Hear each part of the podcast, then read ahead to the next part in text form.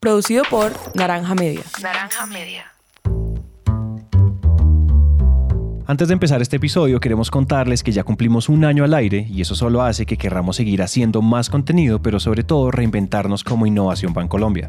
Por eso queremos desde hoy contarles historias cada 15 días con nuevos formatos, nuevas voces y nuevos actores que traigan aprendizajes alrededor de la innovación y la sostenibilidad.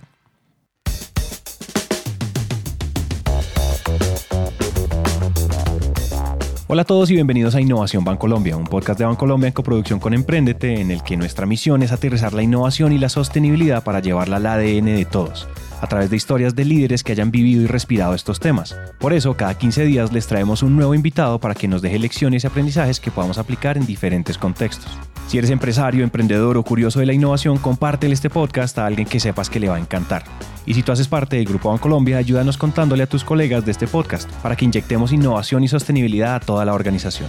Si les gusta este episodio o algún otro de Innovación Bancolombia, síganos en Spotify o déjenos una reseña de 5 estrellas en Apple Podcast. Eso nos ayuda a llegar a más personas. Hazte fama y vete a dormir. Esa es la típica frase que hemos escuchado toda la vida y que significa que es muy fácil hacerse reconocer por algo, pero también que es muy difícil cambiar esa fama. Y como le pasa a las personas, pues también le pasa a las marcas. Por eso es que tenemos que poner suma atención a la imagen que proyectamos con nuestras palabras, acciones, comportamientos y en general con todo lo que salga fuera de las paredes de la oficina. La reputación es una de las razones por las cuales una empresa vive o muere. Si el público pierde la confianza, la empresa está en aprietos. Y por otro lado, si el público considera que tenemos principios y valores positivos y se conectan con las marcas como con una persona, pues entonces vamos a prosperar. Aunque esta en realidad es la versión genérica, la versión del libro, en la vida real hay muchísimos retos y elementos a considerar para construir continuamente la reputación de una empresa. Y eso es justamente lo que vamos a aprender en este episodio, los principios clave para construir y administrar esa reputación de nuestras empresas.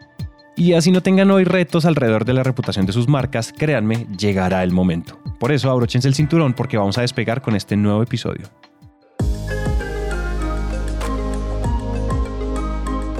Yo soy Majo, María José Quiseno, la mamá de Sofía y de Tomás y la encargada de protegerle la reputación al Grupo Bancolombia en todos los países. El primer paso para entrar en materia es entender qué es la reputación y de qué se trata el trabajo de María José. Yo creo que la mejor forma de explicarlo es como se lo explico yo a Tomás, mi hijo de 11 años, ¿sí o no? Y es cuando tú ves una persona, confías o no en ella. Y muchas de las cosas por las cuales confías en ella es por cómo se comporta, por lo que te han contado esa persona, pero también por la experiencia que tú has vivido con ella. Lo mismo pasa con las compañías. Las personas definen si confían o no en nosotros por cómo nos comportamos, por lo que les han contado de nosotros y por la relación que han tenido de corto o largo plazo. Así que de eso me encargo, de cerrar ese brecha, ese gap de expectativas entre lo que tú esperas de mí y lo que yo tengo para ofrecerte. Con la conectividad constante, las redes sociales y todo lo que pasa en el mundo minuto a minuto, ese trabajo es como esas escenas en las películas en donde hay un parque con varias mesas y en cada una un tablero de ajedrez, pero con una sola persona jugando 10 partidas al mismo tiempo.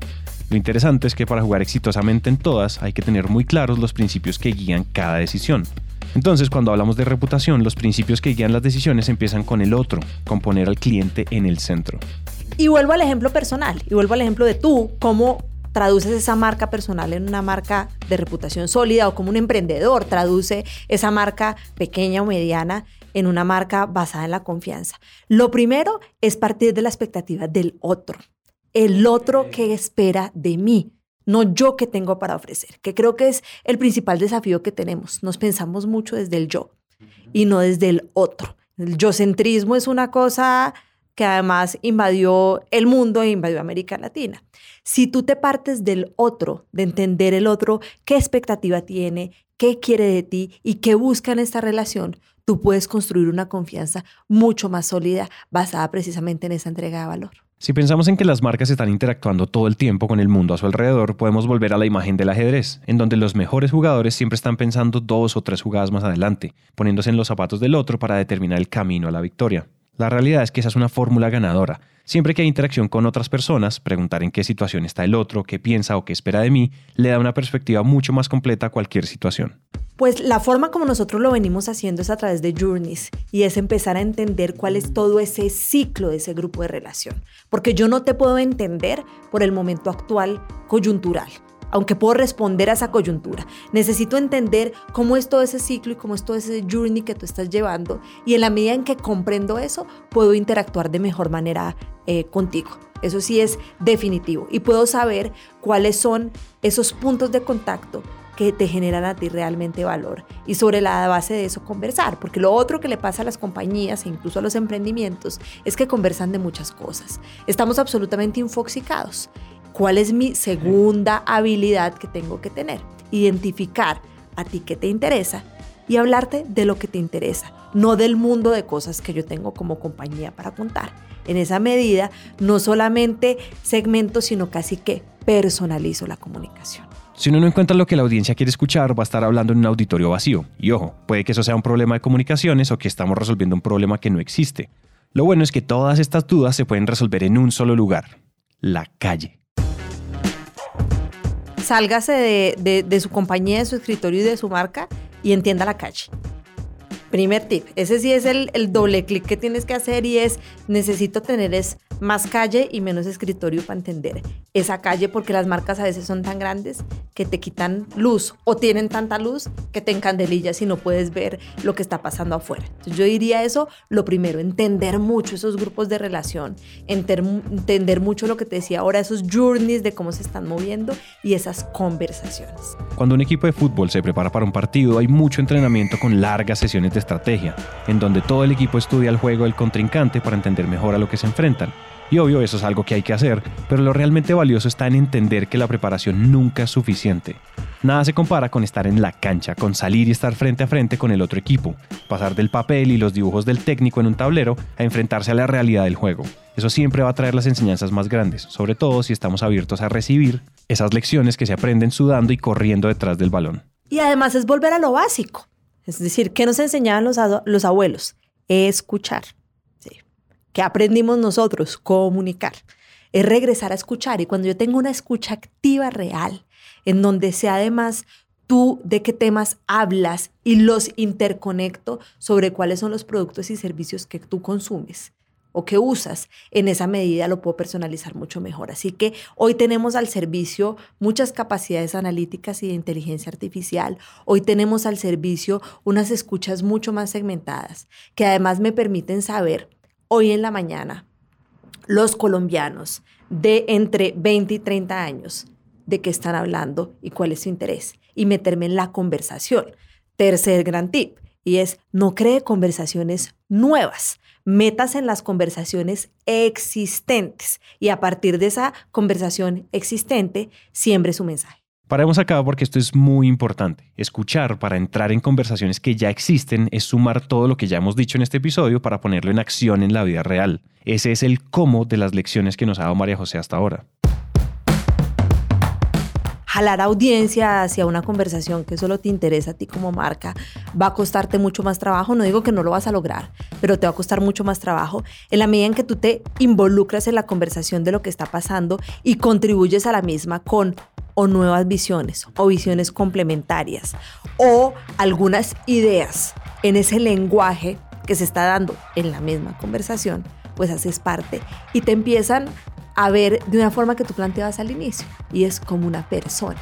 En la medida en que tú no me ves como una marca, sino como una persona que está conversando contigo, construyes una relación de confianza mucho más distinta y esa distancia de poder y esa jerarquía de poder que generan las marcas, especialmente las marcas grandes, se diluyen en la medida en que yo personalizo más esa relación. E incluso ojalá ponga al servicio de esa relación voceros o personas de carne y hueso, que tú no estás hablando con el Grupo Bancolombia en este momento, sino que estás hablando con María José, que es la mamá de Tomás y Sofía, que le gusta correr, que le gusta cocinar y leer. En esa medida, tú ya creas una microcultura en la cual empiezas a conversar conmigo de otra manera. Cuando uno ve los partidos profesionales de póker, se da cuenta que los jugadores se ponen gafas, gorros, guantes y hacen todo lo posible para ocultar su humanidad, para verse como robots que no dan ninguna pista de lo que están pensando. Eso puede funcionar cuando uno está compitiendo y quiere ganarle al otro. Pero cuando estamos pensando en construir relaciones de confianza, las cosas son muy diferentes.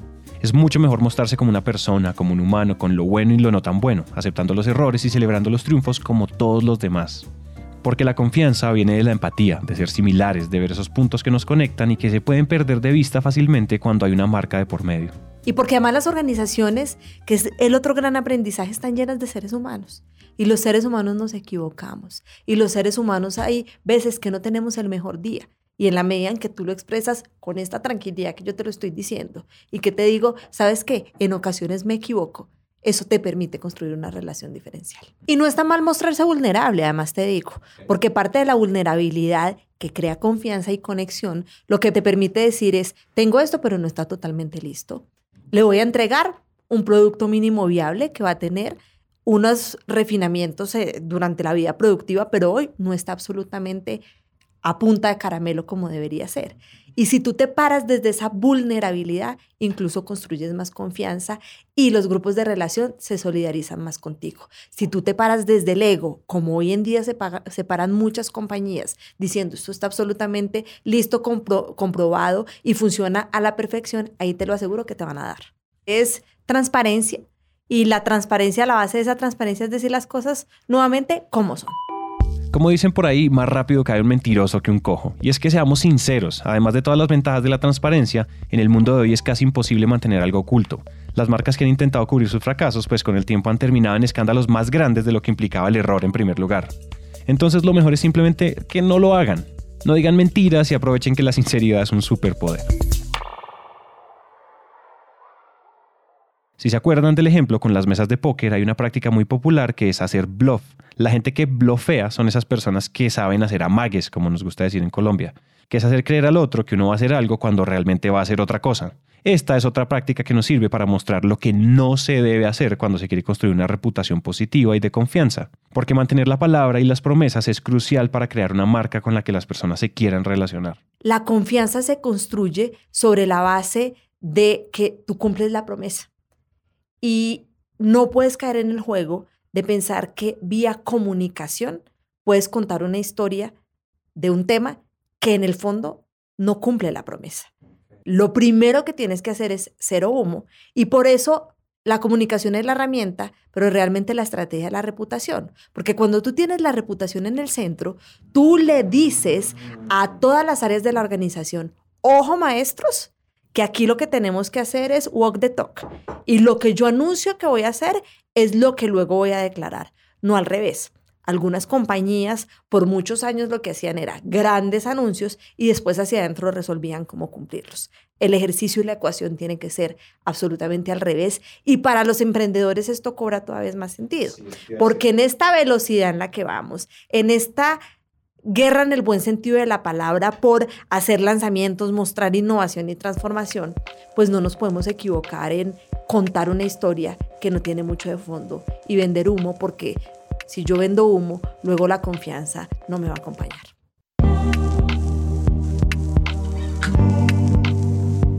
Si una imagen dice más que mil palabras, entonces una acción es algo así como un millón de imágenes.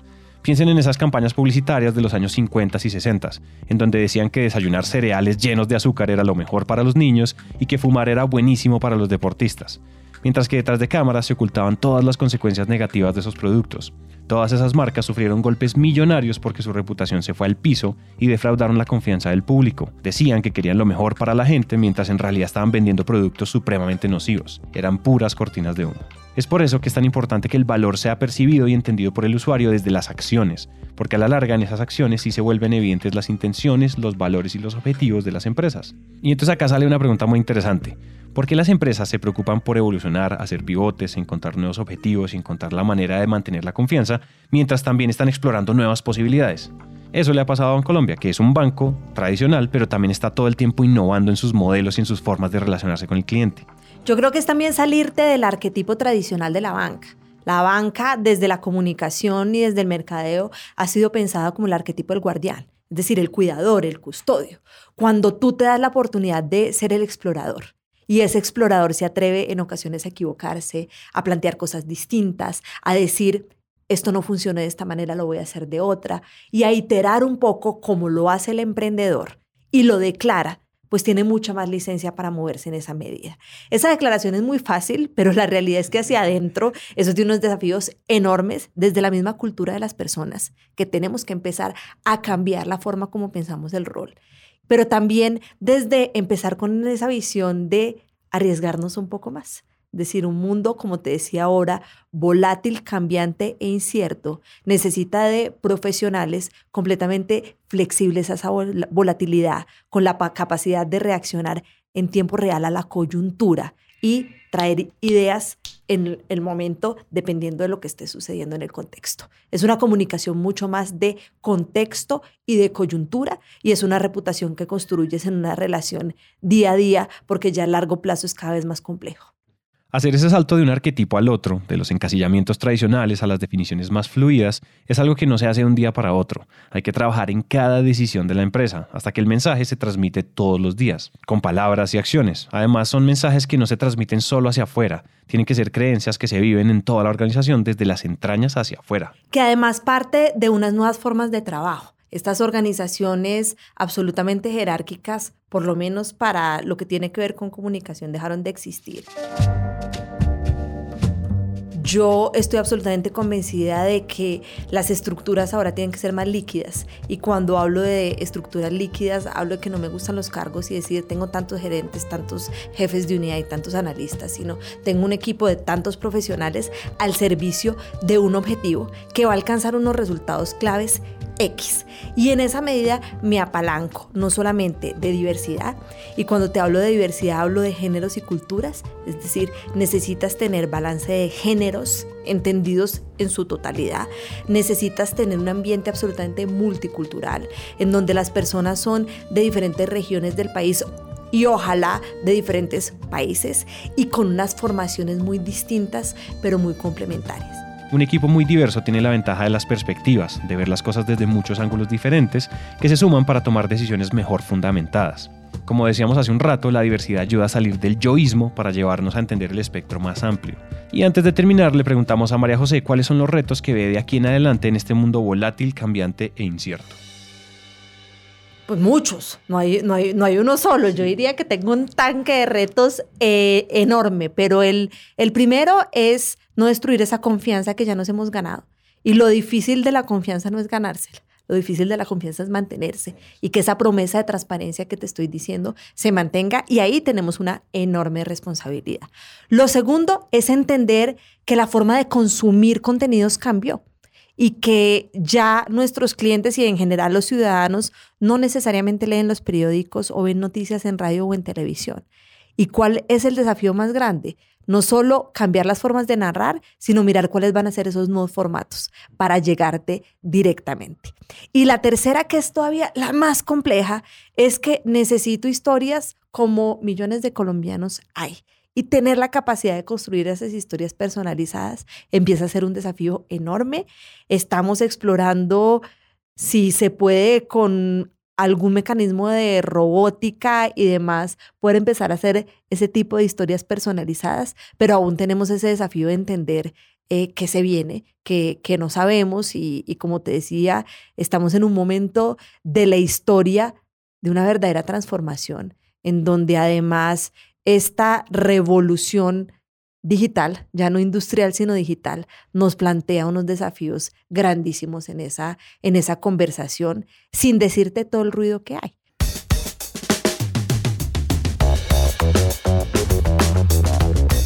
Hasta aquí llegamos hoy, gracias a María José por su tiempo y a ustedes por llegar hasta acá. Esperamos que lo que acaban de escuchar haya logrado utilizar algún tema, concepto o idea o que simplemente hayamos hecho algo un poco más sencillo de entender.